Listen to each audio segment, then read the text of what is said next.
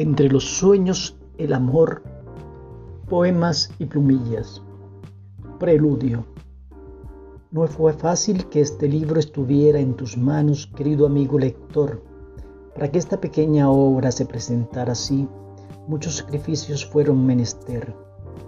Y no precisamente porque fuera difícil escribir, ya que no lo es, para nada. Cuando la inspiración me invade, toda la poesía llega de repente. En un momento no sé nada y al segundo la poesía está en mi mente. Entonces la repito y la repito para que no se pierda en la telaraña del recuerdo y la escribo tan rápido como puedo. Las dificultades encontradas son más bien técnicas.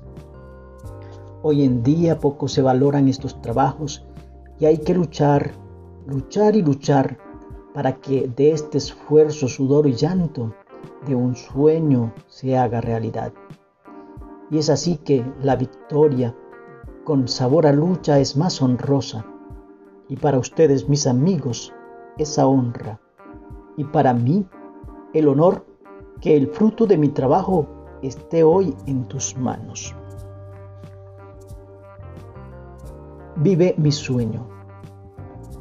Aquí comienza una historia, es el principio de un sueño, mi sueño que puede ser el tuyo. Hacer la vida feliz, cultivar amigos y amores, construir la paz en otros corazones, hacer reír a un niño. Y que los hombres seamos niños disfrutando de la vida.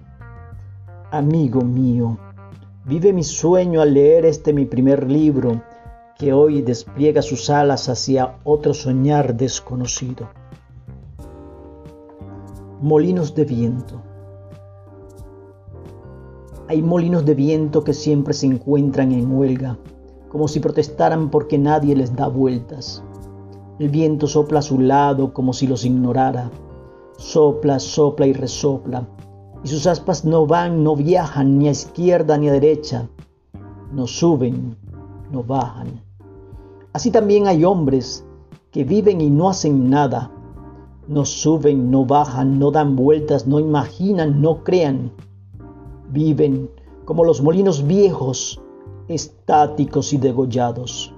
Hombres que han perdido los sueños, que no producen ni caspa.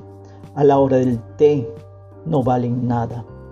Los hombres debemos soñar, crear y servir, y no quedarnos quietos como estatuas. Vivamos la vida alegres, felices de ser lo que somos.